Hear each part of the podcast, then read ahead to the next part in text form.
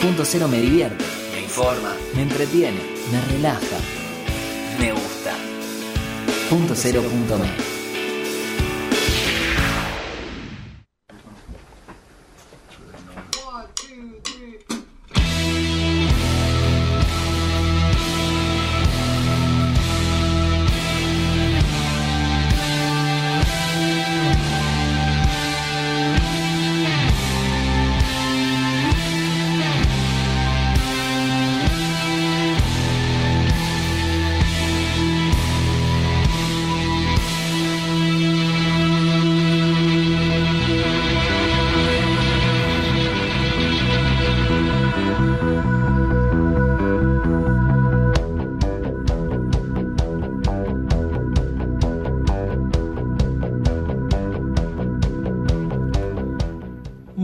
Noches, este es un nuevo programa de Cine Continuado aquí en Punto Cero. Estamos con Martín Cataldi. ¿Cómo estás, Martín? ¿Qué tal, José? Muy buenas noches. ¿Cómo andan? Bien, todo bien. ¿Qué tal, Morena? ¿Cómo estás? Bien, todo bien, acalorada. Sí, me imagino, me imagino. Sí, no, un día tremendo. Por lo menos tenemos luz. ¿eh? Este... No es poco. No, no es poco. La verdad es que, bien, ayer hasta incluso, que fue un día bastante complicado, se sorteó muy bien aquí porque solo hubo bajas de tensión, pero ningún programa sufrió ningún tipo de inconvenientes. Bien, em, nada, hoy tenemos un programa bastante completo, ¿eh? este, bastante Mucha información, diverso. como, como solemos hacerlo. Exactamente, sí, sí, sí, con las nuevas secciones y todo. Eh, nunca dijimos, el tema de apertura es de John Carpenter, del eh, Los Theme número 2, de esta serie de discos que estuvo sacando, que eran como material que había quedado fuera de, de algunas películas de las que él hizo banda de sonido, ¿no? De- del músico John Carpenter. Exactamente, el músico John Carpenter, porque Porque ya ya- director de sí. cine no es. Eh, o productor, que en Claro, verdad sí. productor significa, bueno, este me pagan por hacer nueva Ir a, versión buscar de mi el, película. ir a buscar el cheque. Ni siquiera, yo creo que es este mirar el celular, si entró la plata del Home home banking, banking, y sí. punto. Pero bueno, eh, todos quisiéramos ser John Carpenter. Sí, en hablar. muchos Un- sentidos. un genio, en ese, y la verdad hablar. que eh, esos dos discos están buenísimos. Sí, está muy bueno, Sí. espectacular. La verdad que se armó una banda bárbara con su hijo Cody y con otros músicos. La verdad es impresionante. Si pueden, miren en, en YouTube, están hay sesiones de estudio que están muy lindas. Este, son muy lindos videos, además. Bien, pero es momento de que comencemos con el programa, con la efeméride, que tenemos una presentación. Acompañé la siguiente efeméride con un vino de Bodega al Azul, ahora en cine continuado. Muy bien, nos acompaña Bodega al Azul como cada jueves. Ahí está. Estos vinos espectaculares provenientes de Mendoza, ¿sí? Bodegalazul.com es la manera, una de las dos maneras para hacerse estos vinos, sino también entrando a su cuenta de Instagram que es bodegalazul.com. Mira, me lo voy a poner acá al lado. Que se vea bien porque vale la pena, ¿eh? La verdad. Exactamente. Bueno, a ver, pará. Ahí va. Pero bueno, tenemos una efeméride mientras tanto, ¿eh? este, para este, disfrutar con Así el vamos, vamos a recordar al queridísimo Leonard Nimoy. Sí, claro que sí. que se nos fue un 27 de febrero del Exactamente. 2015, ¿no? Más conocido como el señor Spock de Viaje a las Estrellas. Sí. Este talentoso actor que nació en Boston, Massachusetts. Sus padres eran judíos de Ucrania y eh, huyeron como pudieron de su país de origen al avecinarse tiempos complicados, ¿no? Se establecieron ahí en las afueras de Boston y vivían como era de esperarse, eh, de manera muy humilde. Eh, así que desde muy joven, este, Leonard Nimoy debe trabajar de lo que puede mientras persigue Claro. sus sueños actorales, ¿no? Eh, con lo poco ahorrado de joven, antes de los 20 años, se muda a Los Ángeles, donde participa de diferentes puestas teatrales. Nimoy era un eh, gran representante de, de la escuela del método, ¿no? de, de Claro. Stanislavski, y lo tenía como, como ídolo, como rol a, seguir eh, a Marlon Brando, como muchos en aquella época. Sí, lo, claro. Lo imitaba en todo lo que podía, sobre todo en- no, no solo en la actuación, sino por ejemplo en la vestimenta, eh, trataba de, de seguir sus pasos. Claro, porque él era medio como una generación poco posterior, ¿no? Eh, Y- Brando. Sí, Brando tenía sus años, sí, Sí. sí, sí. Yo creo que cuando, cuando a- apareció en El Salvaje debe haber cambiado la vida de muchos. Estudiante de actuación, ¿no? Sí, o por ejemplo hasta los Beatles. Claro, sí, sí, sí, claro. Pero bueno, este, hasta lograr la fama mundial con, con Star Trek en el 66, eh, Nimoy participa de innumerables producciones clase B, tanto en cine como en televisión, por lo que el bajo presupuesto y la ciencia ficción no le eran ajenos. Y también en aquellos años coincide con quien eh, sería eh, en el futuro su compañero y amigo de toda la vida, William Shatner. ¿no? Este, coinciden en un episodio de El agente de Cipoll. Claro. Quizás lo nombremos hoy a, a Shatner. Sí. Pero bueno, el quiebre en su carrera se produce, por supuesto, cuando es convocado para el piloto de Viaje a las Estrellas en 1966 para interpretar al señor Spock, este complejo personaje, mitad humano, mitad vulcano, que inmediatamente se vuelve un, un ícono de, de- de la cultura pop. Los espectadores quedaron fascinados con este personaje frío, cerebral, que tenía el, el uso de, de la lógica y el razonamiento como principal vía para resolver cualquier problema. Sí. Eh, el aporte de Nimoy no se limitó solo a, actuar o respetar los guiones, ya que eh, en muchas oportunidades solía modificar sus líneas y hasta sus acciones eh, para dotar al personaje de más profundidad, ya que eh, tal era la manera en que él consideraba que debía actuar Spock. ¿sí? Cuando veía que había un guion medio simplón, él decía, no, acá el personaje no puede hacer esto. Y sugería, en general lo, lo escuchaban Es bastante. que él era Spock en más de un sentido, no solamente cuando iba al set. ¿no? Exactamente, sí, y sí, sí, tenía, tenía ese aura especial. Y, mm, y también destacar que de- del piloto de Viaje a las Estrellas hasta el primer episodio hay muchos cambios, pero el señor Spock es de, los de los poquísimos detalles que, que se mantienen. Él aparece Claro.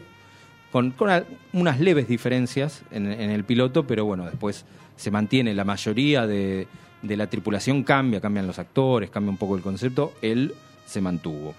Pero, mm, por ejemplo, incluso eh, fue idea de él dotar al, al personaje con esta habilidad de, de hacer eh, perder la conciencia a, a- a los eh, Sí, sí, adversarios, a los oponentes, con ese toque vulcano. En, en un guion que eh, sugerían que él tenía que noquear a alguien con una trompada. Él dice, no, Spock no puede hacer eso.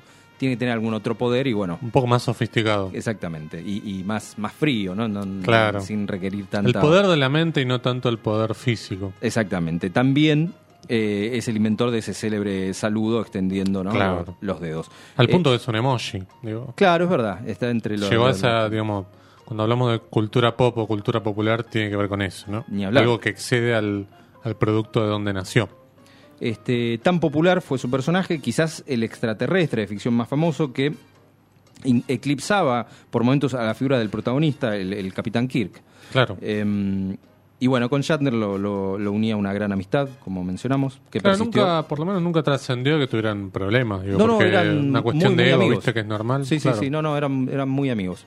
Eh, Nimoy interpretó a Spock en la serie original que tuvo ahí desde el 66 al 69, tres temporadas. Fue la voz del personaje en la serie animada del 73, Sí. también por dos años. Y lo interpretó en las seis películas de la tripulación original. Dos de ellas Claro. Dirigidas por él. Claro, también La- pasó la dirección. Exactamente, la, la 3 y la 4 fueron dirigidas por él. Eh, y además aparece a modo invitado en dos episodios de La Nueva Generación y dos veces más en la película Reboot del 2009 y Sí. en su secuela Into Darkness, ambas de J.J. Abrams. Que es muy buena la 2. La primera también, pero la 2 es muy buena. Eh, me gustan mucho las dos, ¿eh? Sí. Sí. Me gustan mucho las dos. Este, por fuera de Star Trek también tuvo un rol importante en Misión Imposible, reemplazando a, a Martin Landau, nada menos. Sí. y también músico, grabó cinco discos. Eh, William Shatner también grabó bastantes más de cinco Sí, discos. grabó bastante más. Pero bueno, falleció a los 83 años, un 27 de febrero del 2015, cumpliendo con el saludo de su, po- su popular personaje, Una vida larga y próspera.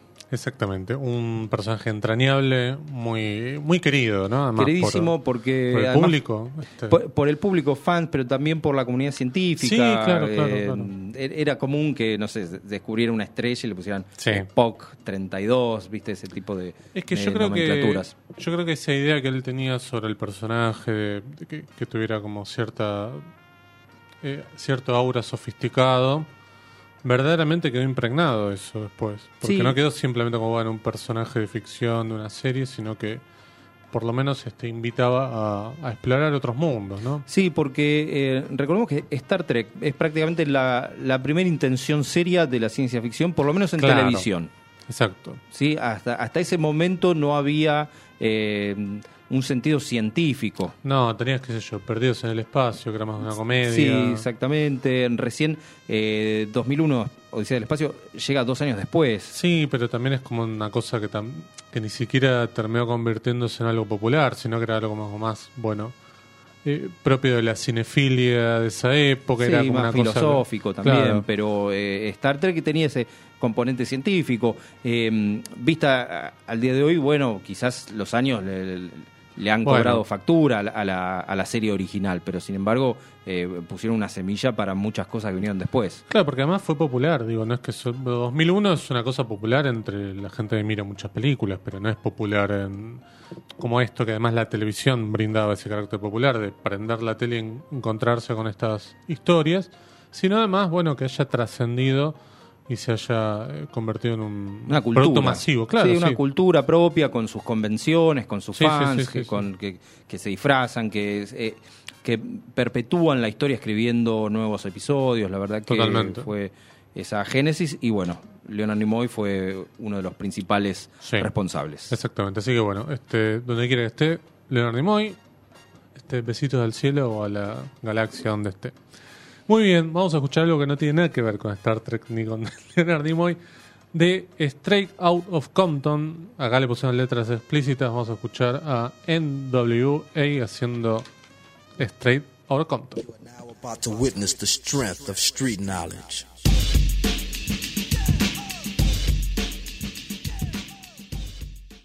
Hay historias que merecen ser contadas. Y también hay de las otras. Ahora en cine continuado. Mitos.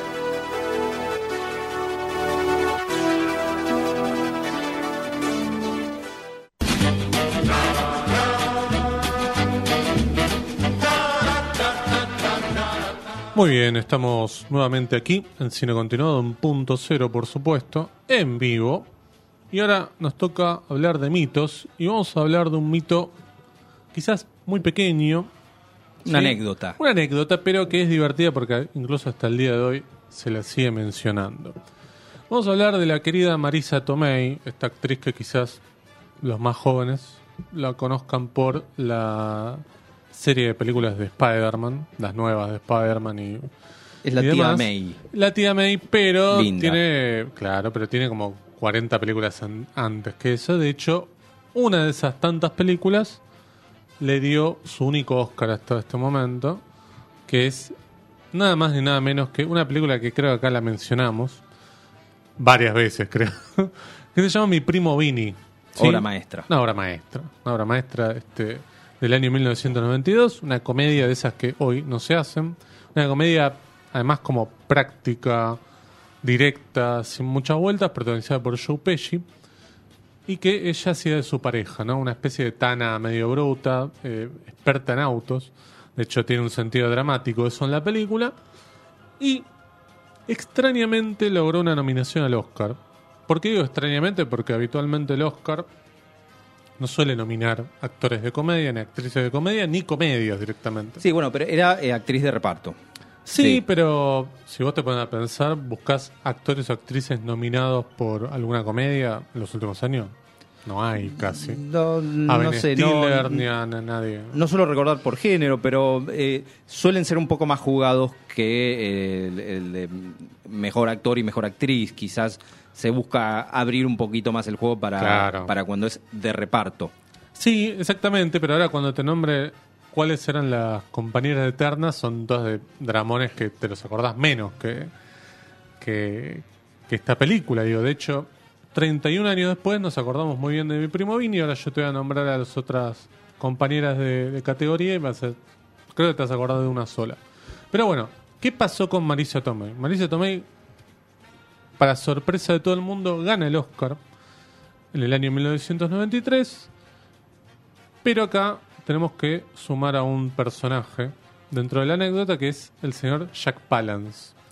Que quienes son tan eh, viejos como nosotros quizás se acuerden de una de una serie que era Créase o que se emitía acá en Canal 9, que nada, era una, una serie que él hacía de presentador este, de situaciones supuestamente verídicas, pero que eran como imposibles, ¿no? Viajaban a la India y había un tipo que no sé, que era domador de 500 cobras, una cosa así. Aunque usted no lo crea. Ese era el latiguillo Sí. que tenía de él. Este, Él, él ganó el Oscar al, al mejor Sí, actor de claro, reparto. sí. exactamente. Bueno, tiene un montón de películas hechas, pero este un actor que en la época en la que de la que estamos hablando, 1993, ya hacía personajes casi caricaturescos, ¿no? City Slackers, Claro, sí. Creo que eh, ahí es donde gana, me parece. Eh, no me acuerdo por cuál gana, pero mm, también era el malo de Tango y Cash.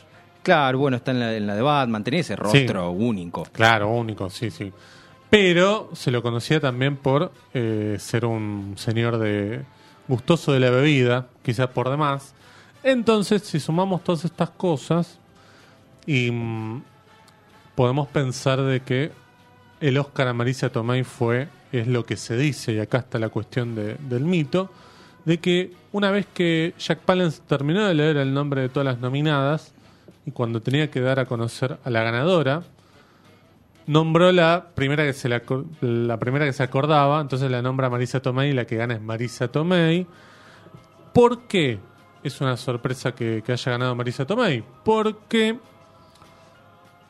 no había ganado ningún premio importante antes de, de- del Oscar, no ganó el BAFTA, de hecho no estuvo, no estaba ni nominada ni al BAFTA, ni al Globo de Oro, ni a ningún premio que pudiera dar a entender que había alguna chance de que ganara el Oscar. ¿Sí? Em, de hecho, al día de hoy creo que es la sorpresa más grande dentro de una categoría de, de- actor de actriz. Y eh, si ustedes ven el video de, de Jack Palance, tarda muchísimo en dar a conocer la ganadora. De hecho, se pone a contar una anécdota. Este, y cuando dice eh, la frase clásica de eh, el Oscar va para, El- se frena y lo vuelve a decir. Lo dice dos veces. De, de- el ganador es, ah, se Claro, decía en aquel momento. Claro. Claro, no me acuerdo si se decía The Oscar Goes to No, o eso, The Winner eso- is. eso- eso es- tiene más o menos unos 10 años Claro. para no decir que hay un ganador y un perdedor, sino que todos ganamos. Claro, me parece que en este momento, en ese momento se Todavía decía era todavía así. The Winner is. Entonces dice The Winner is, hace una pausa, tarda en sacar el, el papel del sobre y vuelve a decir The Winner is y dice Marisa Tomei. Medio bajito. ¿Qué pasa con, bueno, lo que se empezó a hablar una vez que, que pasó esta noche?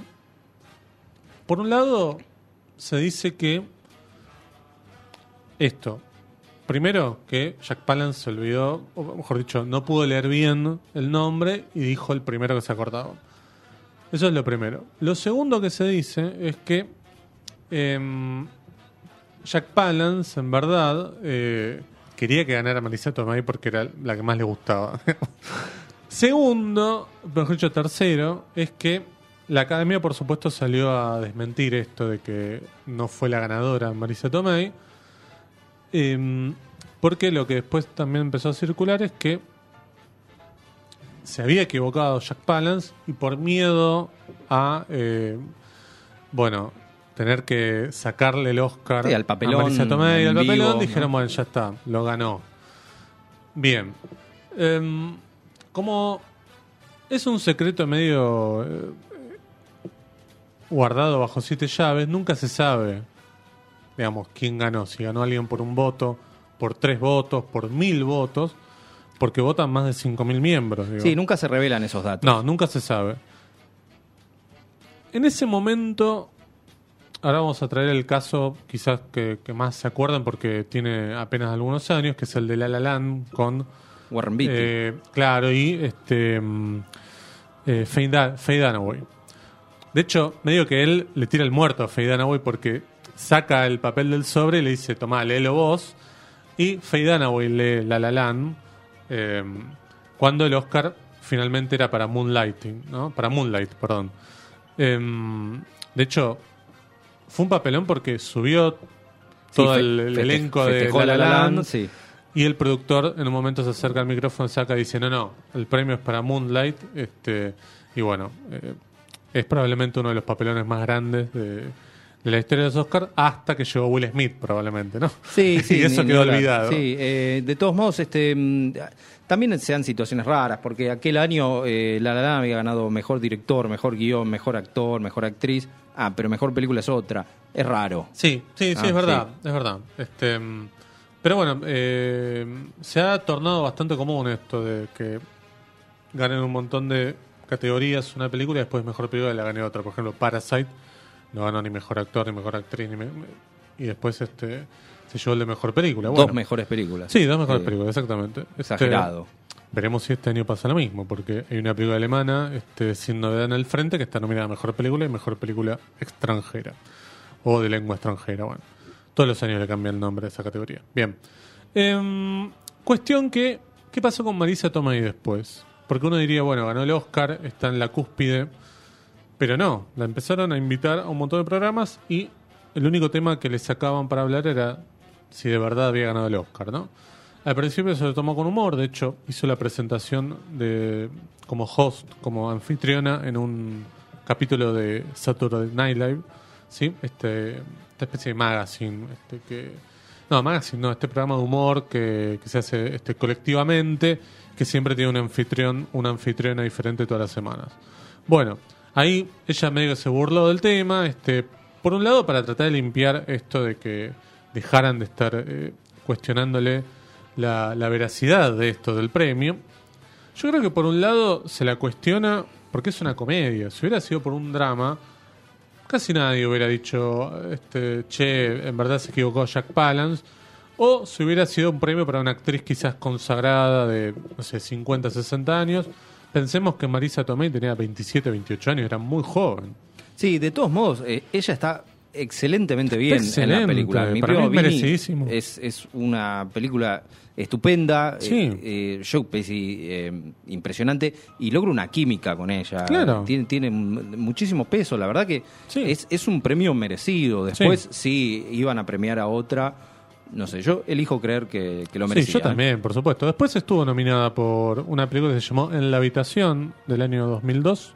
Ahí hacía un papel más dramático. Eh, también por mejor actor, mejor actriz secundaria. Bien.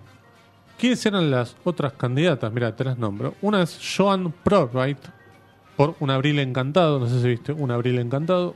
Yo No no, la la vi. vi. Judy Davis por Maridos y Esposas de Woody Allen. Era muy, es muy común, bueno, hoy ya no, pero en algún momento que las actrices y actores en papeles secundarios por películas de Woody Allen ganaran premios. Michael Caine lo gana por Hannah y sus hermanas. De hecho, Diane Biest lo gana dos veces por una película de Woody Allen, por Hannah y sus hermanas y por otra que ahora no me acuerdo. Em, de hecho, creo que Penélope Cruz no lo gana por Vicky Cristina Barcelona. Eh, me parece. ser. Mira Sorbino lo gana por Poderosa Afrodita. Esta chica, la de. mm, de Shining, la de Shining. De Shining eh, ay, se me fue el ¿vos decís nombre. la, la de Kubrick? Claro, eh, Ay, perdón. eh, sí, no, que está en, en Annie Hall. No me acuerdo si lo gana ella, pero puede ser. Em, está Miranda Richardson por Una vez en la vida Louis Mal, que este, la vi una vez y me la olvidé. Vanessa Redgrave por Hogwarts End, la película de James Ivory, que son todas dramáticas, son todas dramáticas e inglesas, salvo la de Judy Davis. Em, y directores también olvidados, digamos, James Ivory, Louis Mal, la verdad que directores que a mí nunca me gustaron. De hecho, de todas estas películas, sacando por ahí maridos y esposas, que si, so- si hilamos un poco finamente, no sé cuánto nos acordamos de maridos Sí, y no, esposas, ¿no? no es lo mejor de Woody Allen, pero No. bueno, es Woody Allen, tiene- Claro, tenía su por peso. supuesto, sí. sí, sí, por supuesto. Y Judy Davis es una gran actriz. Yo me la acuerdo por ese papel de. em, creo que hacía de vocera eh, de- del presidente que interpretaba a Jim Hackman en la película de Clint Eastwood, Poder Poder, Absoluto, Absoluto. sí. Una gran actriz, Judy Davis. Pero bueno, me parece que acá em, la que descollaba era Marisa Tomei. Por un lado, como decía, por hacer una comedia. Y por otro lado, por ser muy joven. Digo, todas sus demás compañeras eran más grandes, con una filmografía un poco más completa. Así que bueno, le mandamos un saludo muy grande a Marisa Tomei, si está escuchando. Este, una actriz fantástica, ¿no? Además con un sentido del humor muy grande. Eh, siempre haciendo muy buenos papeles, tanto en comedia como en dramas. Sí, yo la recuerdo especialmente, por ejemplo, en, en The Wrestler. Sí, Está claro. Estupenda ahí, sí. Ahí hacía de una, este, em, ¿cómo se llama? Una especie de corista, ¿no? Eh, o no, era bailarina, una bailarina era- exótica, vamos claro, a decir, para sí. ser fino. Sí, bailarina Este, exótica. Que se este, entable ahí un vínculo con... Una stripper. Una stripper, exacto. Em, y que, bueno, eh, no terminaba muy bien, pobre el personaje. Bueno, de de ella. ella no sabemos, sí. Em, También había un papel muy lindo que, la- que ella hacía en Antes que sepas que el diablo... No, antes que el diablo sepa que estás muerto. Sí, verdad. en Lumet, que estaba muy bien. Y bueno, después medio que cobró como cierta popularidad, como decía al principio de esta sección, con su papel de la tía May en eh, Spider-Man, ¿no? La tercera tía May, ¿no? Porque Sally Field fue en la de la anterior Claro, sí. y la primera no me acuerdo. No, no recuerdo el nombre, de pero. Tobey Maguire. Pero bueno, era una. mm, Tía May más joven, ¿no? Sí, Muy sí, joven. un ángulo completamente distinto para Sí, el personaje. Sí. Sí. Muy bien. Así que hasta aquí llegamos con mitos. Eh, no sé con qué seguimos, pero con lo que vos quieras, Moreno. Contándonos.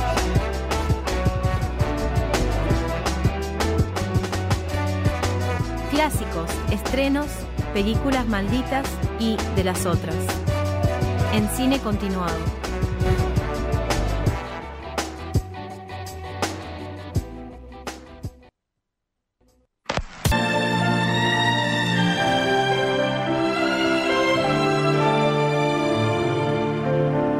Es momento de homenajes.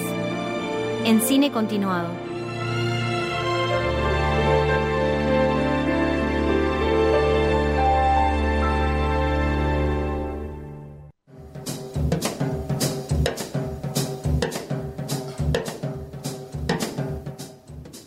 Tercer bloque de cine continuado y ahora vamos a hablar probablemente de una de las duplas más hermosas de la historia del cine, ¿no? Así es, de las más queridas seguramente. Sí. Vamos a recordar a Bud Spencer y Terence Hill. ¿sí? Esta Sí. dupla de, de gran éxito, especialmente en la década del 70 Sí. y del 80. Eh, Bud Spencer, nacido en Nápoles en Ujú. 1929, de nombre Carlo Pedersoli. Era un atleta profesional, se desempeñaba como nadador y jugador de waterpolo, este, ganando varios premios. ¿eh? Era- Sí, sí, sí, sí, era grosso. sí. Em, Además, perdón, el waterpolo en Italia es un deporte muy importante. Sí, sí, sí, sí, él tuvo varios premios, incluso compitió acá en, en Brasil, en Latinoamérica. Este, pero bueno, su, su espléndido físico lo llevó rápidamente al cine. Y su primer papel fue justamente junto a su futuro amigo y compañero, Terence Hill, en Hannibal, aunque ambos tienen un, un rol ahí menor y no comparten escena. Sí. Eh, su primera colaboración como dúo, eh, específicamente, va a ser en el spaghetti western Dios perdona, yo no, de 1967. Bueno, Terence Hill, veneciano, nacido en 1939, eh, aún bajo su nombre de nacimiento, Mario Girotti, tenía una carrera Sí. más extensa en el, en el cine, tanto en Italia como en Alemania. Eh, pero bueno, se destaca un importante rol en El Gato Pardo, nada Sí, claro. La de Luchino, Luchino Visconti. Visconti, sí. De esta mencionada película Dios perdona, yo no, es un éxito considerable. Sí, además estaba en la época del auge del Spaghetti Western porque es del 67. Sí, sí, sí, de- del 66 es eh, El bueno, el malo y el feo, Sí. que podemos de- determinar como el Claro. punto máximo. Sí, claro. Este tiene un éxito considerable y genera dos secuelas con ambos actores, eh, volviendo a los personajes. Las secuelas son Los Cuatro de Ave María, del 68, y La Colina de las Botas, del año 69. Claro. En aquella época era normal que los actores europeos cambiasen sus nombres con el fin de, de- de penetrar mejor eh, mercados internacionales. Totalmente. Así que es durante estas películas que adoptan los nombres con los cuales vamos a conocer mundialmente a Bud Spencer y Terence Sí. Hill. Bueno, eh, el verdadero suceso, sin embargo, les llega con la genial Lo llamaban Trinidad, Exactamente. 1970, donde eh, comienza... Lo que hablábamos Trinita. Trinidad, sí. Sí. Este, donde eh, se empieza ya a definir este estilo en combinar la, la acción con el humor. Sí. Eh, es un espagueti, pero bueno, con muy, muy divertido, la verdad. Con lo que podríamos definir tortazos. Claro, película de tortazos, porque en general suelen re- mm, resolver todo a las piñas. Claro, unas cachetadas. Cachetadas, este, sí, mano todo. abierta. Sí. Este, mm, también se definen de algún modo los roles de ambos. Este, Hill normalmente se va eh, a mostrar más jovial, más activo, mientras que Bud Spencer es más bien cansino, más cascarrabias. Sí, exacto. Tenía, tenía ese rostro. Vos sabés que yo me los confundí y pensaba que Terence Hill era el más eh, grandote y Bud Spencer era el más flaco. Sí, Pero, eh, eh, eso es complicado cuando Sí. te sucede al principio, después sí, disasociar. exacto, Sí. exacto, exacto. Pero bueno, este mm, dirigida por Enzo Barboni, bajo el seudónimo de E.B. Clutcher, Sí. eh, es la historia de dos hermanos, Trinidad y Bambino, que eh, deben defender un convento de unos bandidos mexicanos. Eh, rápidamente se convierte en la película más vista de Italia de aquel año y supera en taquilla incluso algunas películas de Leone. Sí, sí, sí. para sí, entender sí, la importancia. Sí, muy, muy populares. sí, sí, fue tremendamente popular. Eran baratas aparte. Sí, ni hablar. Eh, el éxito se repite en países como España, Estados Unidos, pero especialmente en Alemania, donde esta dupla tiene un estatus de verdaderos ídolos. Tuvo una secuela el año posterior, aún más exitosa. Lo seguían llamando Trinidad, Sí. este, donde repiten la fórmula, se convirtió en la película más vista de la historia de Italia hasta ese momento. ¿sí? Y al día de hoy sigue siendo la séptima más vista de Alemania. No, es espectacular. Impresionante. Eh, la siguiente colaboración llega con Más Fuerte Muchachos, Sí. la primera ambientada en un contexto actual, aunque repiten la, la- la misma receta, solo que cambian de, de decorados, Tengan básicamente. en cuenta que en italiano se llamaban igual. Più forte ragazzi. Bueno, ahora, ahora voy a hablar de, lo- de los Sí. títulos porque es, hay, hay un tema ahí, pero bueno, Sí. eh, en este caso son pilotos clandestinos eh, que llevan unas dudosas cargas en, en sus aviones. Claro. Y eh, la fórmula a seguir es más o menos por este camino. Son diferentes oficios para ambos en donde se meten en problemas y los resuelven ahí a, a puño limpio. Eh, siguen con Juntos son Dinamita, coproducción española, italiana, rodada en Madrid y Roma, especialmente en Madrid, ¿no? Donde son pilotos de, de rally en este Claro. caso. Y bueno, especialmente la, la ciudad española, donde pasan por, por varios puntos icónicos de esta ciudad. Eh, tuvo una secuela en el 2022, sí, hace poquito. Ah, mira. Protagonizada por los hijos de, de los protagonistas, no, no los Claro, hijos claro. de los actores, ¿no? Sino Los personajes. Claro, exactamente. Eh, en Dos Misioneros del año 74 se trasladan a Maracaibo, ¿sí? a, a Latinoamérica, Sí. para enfrentar a un corrupto obispo. ¿sí? Ahí eran, eran como dos, sí, dos misionarios, dos, dos- Sí, sí, dos sí, sí, curas. En el 77 son eh, torpes atracadores ¿no? de poca monta en Dos contra el crimen. Sí, gran película. Sí, donde terminan alistándose por error en la policía. Eh, lógicamente se abren paso con sus particulares métodos y fue rodada casi íntegramente en Miami. Claro. Tienen varias películas ahí en, Sí, sí, ahora vamos a hablar de una de las últimas. en Miami, claro. Sí. Pares y Nones, Sí. del año 78, son dos apostadores profesionales, si es que existe Sí. esa, esa profesión. Este, sí, sí, existe. ¿eh? Existe, Sí, bueno. Sí, sí, sí. Eh, nuevamente en Miami y eh, dirigidos nada menos que por Sergio Corbucci. Claro. el eh, segundo mejor director llamado Sergio de la historia, ¿no? claro. Según O el segundo mejor director de Spaghetti Western de la historia. Claro, sí. Como dice Tarantino. Tarantino. Eh, el experimentado director también estaría al frente de Quien tiene un amigo, tiene un tesoro. Esta Son hermosos los sí, títulos. Sí, espectacular. Esta vez rodado en, en Los Cayos de Florida, ahí cerca de Miami, Sí. eh, donde la dupla en este caso tendrá como objetivo encontrar un importante tesoro, ¿sí? Lo, Sí. lo que dice el título. En la divertida Dos Locos con Suerte, del año Sí. 83, volvemos a encontrarlos en el, ahí en Florida, pero esta vez son eh, dos camioneros que se involucran con la mafia. Es, es una de las más divertidas, ¿eh? Sí, Yo- sí, sí, yo muy la, recuerdo mucho. Sí, esta. sí, sí.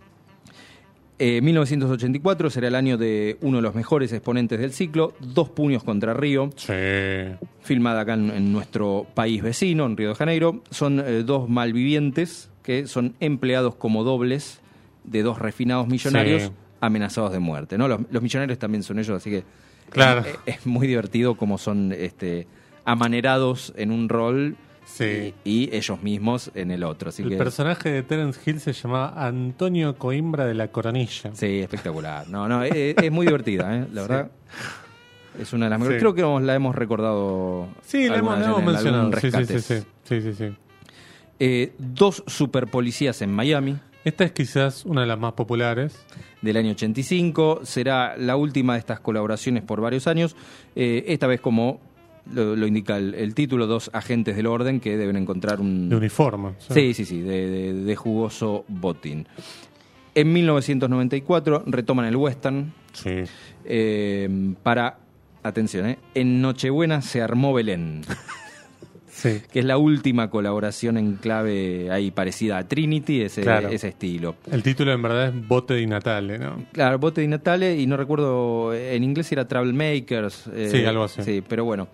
Eh, ahí está, ¿ves? la mayoría de las películas tienen títulos que varían mucho Claro. del italiano, del inglés y del español, de España, de español de Latinoamérica. Sí, sí, sí, Yo aquí eh, traté de usar los nombres en castellano de Latinoamérica, pero pueden encontrar sorpresas. ¿eh? Hubo una época que Telefe pasaba mucho las películas de Bud Spencer y Terence Hill en horarios como estos, digamos, 9, 10 de la noche. Me acuerdo este patente de dos superpolicías de Miami, o dos contra el crimen, o dos puños contra amigos. Son como, me parece que eran como las, las películas siempre pasaba Telefe. Sí, em, es como que tenían ciclos y vos sabías que, Sí. bueno, todos los sábados a tal hora ibas a tener una peli de Es estas. que funcionaba muy bien. Sí, sí. Para un público masivo funcionaba muy, era- muy bien. Por lo menos al, al que le gustaba se enganchaba, por ahí después cambiaban y pasaban, no sé, de Brigada Z y vos sabías que iban a dar Claro. esas por un tiempo, pero eh, Bud Spencer y Terence Hill eran, eran una fija.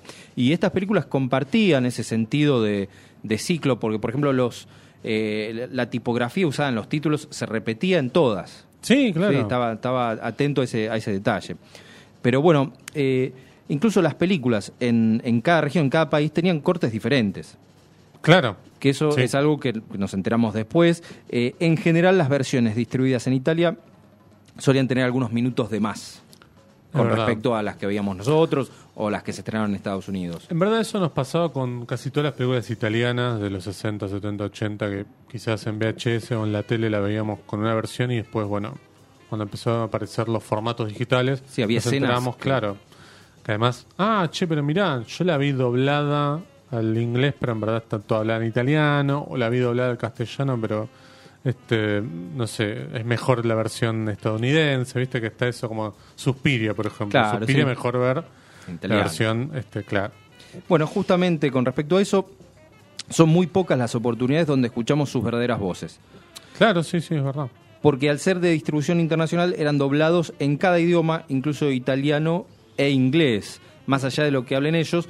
Eh, por ejemplo, a, a, a Bud Spencer lo doblaban incluso en italiano porque Sí. eh, tenía un acento napolitano que no les gustaba. No, no. Así que eh, en general escuchamos otras voces, este, más allá de, de que ellos podían este, hablar en distintos idiomas. Incluso Bud Spencer hablaba eh, también en portugués muy bien. Sí. Em, Dirigió películas. Sí, sí, sí, sí, sí, muy- Lucky Luke, por ejemplo, no hizo una versión. de Te- Terence Hill. Claro, Terence sí. Hill, ¿no? Este, Bote y Natales de él también. Claro, bueno, eh, Lucky Luke después se hizo una serie que también Sí. eh, fue protagonizada por él, está, está muy bien. Eh, justamente con respecto a eso, también hay títulos en solitario de cada uno de ellos Claro. que formaban parte del ciclo. Lucky Luke no, pero eh, Sí. tenían otros títulos, por ejemplo, Banana Show con Bud Spencer, Sí. tam- también forma parte de- del ciclo, o Super Policía Nuclear con, con Terence Hill. Exactamente. Eh, la fórmula resultaba tan exitosa, o resultó tan exitosa, que otros productores italianos, cuando no, eh, montaban películas similares con actores que se parecían Claro. físicamente a ellos, pero bueno, no, no, no se iban No, a perder la- como una exploitation de, Sí. de Van Spencer y Terence Hill, ¿no? Pero bueno, en total fueron 18 películas en conjunto desde el 67 hasta el 94 con enorme éxito en, en. Europa, en Sudamérica, en Asia. En el 2017 se editó un videojuego que se llama Slaps and Beans, que es ahí de, de un videojuego de, de acción, un arcade, muy muy divertido. Yo lo, lo- he ¿Ah, sí? visto, sí. Y donde en cada nivel tiene cuatro o cinco niveles, uno es western, otro estás, eh, no sé, en Miami, bueno, es, como cada una de las Los películas. escenarios de las películas de Exactamente, ellos, y vos claro. podés eh, manejar a uno o al otro de los personajes según el que elijas. Terence Hill todavía está entre nosotros. Exactamente. Esperemos que Sí, por va- un largo tiempo más. Bud Spencer falleció creo en el 2015. Sí, sí, sí, Eh, Se hizo una muestra, una especie de, de- de museo itinerante en su honor. Fue eh, muy querido, fue homenajeado en, en Italia, en Alemania. mm, Sí, realmente mucho, lo- mucho, lo, mucho. quieren muchísimo. Era muy, muy respetado. Me acuerdo que, quizás vos también te acuerdas, cuando entrevistamos a Sí. eh, Roger Cosa Pasó en por la época de la pandemia. sí. Él, que es bueno crítico, divulgador, además, eh, programador, co-conductor de Filmoteca con Fernando Martín Peña. em, contaba que cuando él vivía en, en Estados Unidos se lo cruzó a Bud Spencer, de hecho Bud Spencer se lo subió a los hombros. Este, una, una imagen muy linda esa. digamos. Literalmente en hombros de gigantes. Claro, Eh, exacto. Tremenda exacto. anécdota, sí, sí, sí. Va, por lo que contaba era que era un personaje bastante este, presto a- al público, digamos, ¿no? A su público. Sí, sí, eran, eran eh, muy queridos, eso no, no lo logran todos. Así que Héroes de niños y grandes. digamos, Exactamente, eran, e- e- esa es la palabra, eran héroes. Así que, bueno, cuando vean estas firmas, Sí. Spencer y Terence Hill, hay, hay Sí. sinónimo de, de diversión. Este, y han generado un, un- un mito porque eh, las películas de lo llamaban Trinidad Sí. y lo seguían llamando Trinidad.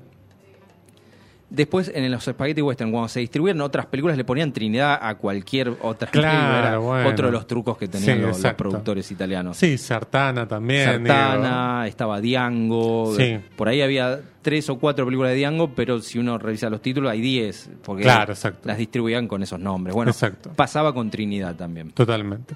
Así que bueno, pueden ir a ver películas de Terence Hill y Bud Spencer que son maravillosas. No sé el público más joven cómo las puede llegar a tomar hoy, si le puede parecer una pavada, le puede parecer como algo que no está dentro de su órbita, pero eh, son grandes películas de, como decíamos, de tortazos. Si por ejemplo les gustó la película del sistema Keops, hay mucho de eso. Sí, ni hablar, Ahí. sí. Sí, sí, Este, sí, esa homenaje. complicidad entre amigos. Sí, exacto. Sí, sí. Claro, el tema de la amistad me parece es una palabra clave eh, dentro de las, de las películas, más allá de los géneros que tocaron, policiales, comedias, westerns, ¿no? Así que bueno, vamos a escuchar un tema de... eh, Lo llamaban Trinidad. Lo llamaban Trinidad, sí. exactamente. Eh, no es eh, Denio Morricone, pero bueno, tiene todo el estilo. sí, tiene todo. Eh, más gran- barato capaz, pero sí. Probablemente. Bueno, eh, gran tema que obviamente Tarantino no se lo iba a perder, lo usan los títulos de Diango. de Diango. Sí, no me acuerdo si al comienzo, me parece al comienzo. Sí, al comienzo, al comienzo Sí, está. sí, Este, sí. Así que bueno, vamos a escuchar el tema de este, la llamaban Trinidad para homenajear a Terence Hill y a Bud Spencer.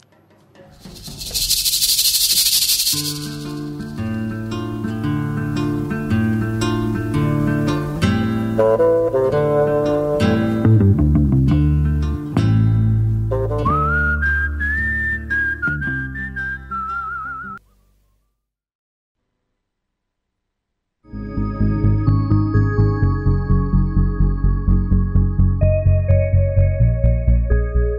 que no se animan a recomendarte.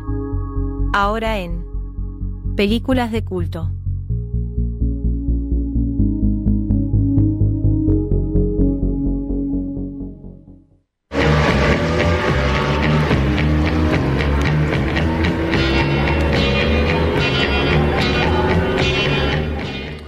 Último bloque de cine continuado y ahora vamos a hablar de una película que quizás no la tengan y para eso estamos acá, para ofrecérselas, para darles alguna opción más de, y que escapen un poco a los estrenos o a las cosas que ofrecen los streaming ahí como tan fácil al alcance de la mano, que no se tienten y que busquen por otro lado también. Sobre todo hoy que tenemos una accesibilidad pasmosa a las películas, ¿eh? Y bajar películas es muy sencillo, ¿sí? No, no es muy complicado. Y no hay que tenerle miedo a los virus, digamos, ¿no? Porque, viste, después está el que te dice, no, pero se me llena de virus, no. El virus de la vagancia es más peligroso. Es peor, exacto. Y aparte, si entras a Extremio y todos esos lugares, también te puedes contagiar de virus. Así que este, no estás exento o exenta. Bueno, vamos a hablar de una película de un director y un productor, probablemente el productor más importante de la historia del cine, yo diría. Sí. Un tipo que tiene como 500, 400 créditos como productor y un montón de películas también como director. Pero como director más que eh, por una cosa de tratar de salvar alguna película que algún director al que él había contratado no la pudo terminar, O, este, pero nunca fue su intención verdadera ser director. Sin embargo, ha mostrado mucho oficio. ¿eh? Sí, pero más vale. Justamente la película de la que vamos a hablar es maravillosa. El nombre es eh, Roger Corman, un nombre que acá ha surgido muchas veces y seguirá surgiendo. Que en el año 1962 dijo, quiero hacer una película diferente. ¿Por qué? Porque Corman siempre puso el foco en el exploitation, es decir, bueno, vamos a hacer una película de tarántulas gigantes, vamos a hacer algún western medio barato, vamos a hacer películas de motoqueros. El, el tema de moda él lo Exacto. tomaba y hacía algo barato, correcto, a- a veces mejor, a veces peor, pero Sí. A veces quizás eh, parecía que iba a ser una película meramente exploitation y sale una obra maestra como Míralos morir o Target de Peter Bogdanovich. Pero, para que se den una idea, la pega Tiburón y Corman dice hay que hacer algo como esto y hace Piranha, ¿no? Bien, Piranha a mí me gustó o, mucho. o igual, ¿eh? carnosaurio. Claro, eso más en los 90 En Jurassic cuando Park. claro, cuando Spielberg hace Jurassic Park, él hace Carnosaurus Park, ¿no? Pero bueno, eh, en el año 62 dijo, quiero hacer una película diferente, ¿no? Una película un poco más seria. Y hace The Intruder o El Intruso, vos lo mencionabas a Leonard Nimoy y decías quizás vamos a nombrarlo, protagonizada por William Shatner, antes de Star Trek. ¿eh? Eh, esta es una película muy de la época, muy sobre la urgencia de un tema. Cuenta la historia de un hombre que llega a una pequeña ciudad, este, una ciudad del sur de los Estados Unidos, podemos decir Mississippi, y que empieza como a tratar de embelezar al- a los pobladores, sobre todo a los blancos, de que acá el problema son los negros. Sí, sí, de, de evitar eh, una antisegregación. Exacto. Empieza, es medio como un agitador, ¿no? Es como, no, acá hay que, este, los blancos por un lado y los negros por otro. Pero de, de sonrisa, ¿no? De Claro, entrador, sí. es- tiene un cierto carisma y que, por supuesto... eh, Seducción. claro, aparte es como el, el foráneo, como el tipo, como el forastero que llega como idea, con ideas nuevas. Y eh, a partir de un hecho que se da con una supuesta violación de un negro a una blanca, esto genera como la oportunidad para que él se vea como un, un hombre que cambie la mentalidad de todo un pueblo, ¿no?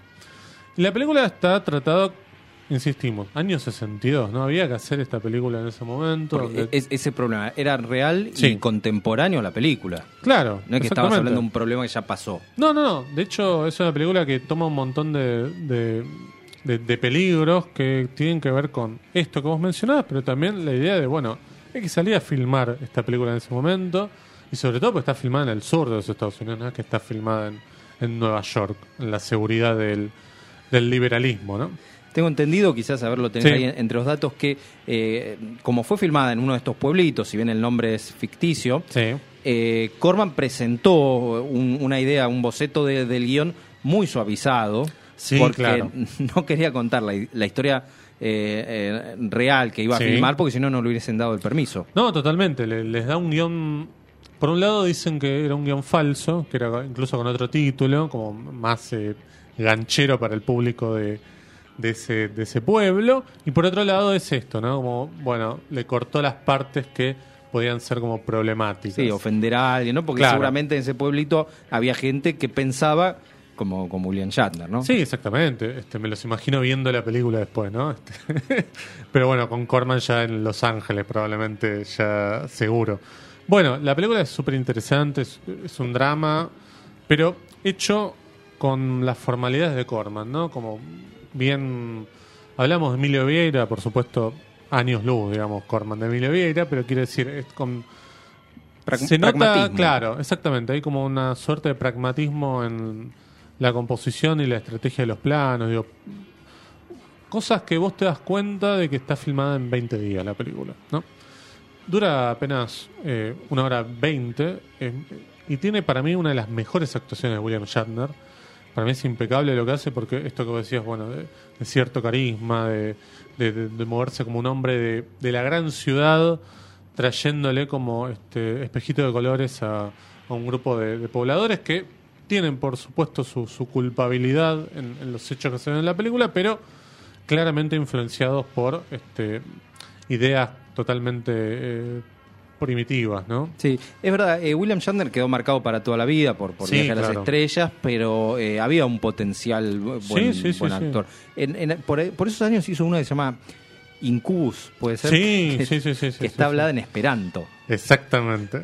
Que debe ser la única película, no sé si hay otra. No, quizás la de La Pasión de Cristo de Mel Gibson, Sí. ¿no? Que sea la otra, pero sí, es verdad. Eh, no me la acuerdo tanto, pero me acuerdo de Incubus. Eh, bueno, The Intruder es una película que ustedes podrían buscar por ahí, hermosa. Le fue tan mal la película a Corman que dijo, nunca más vuelvo a hacer una película como esta y voy a seguir haciendo películas de monstruos gigantes.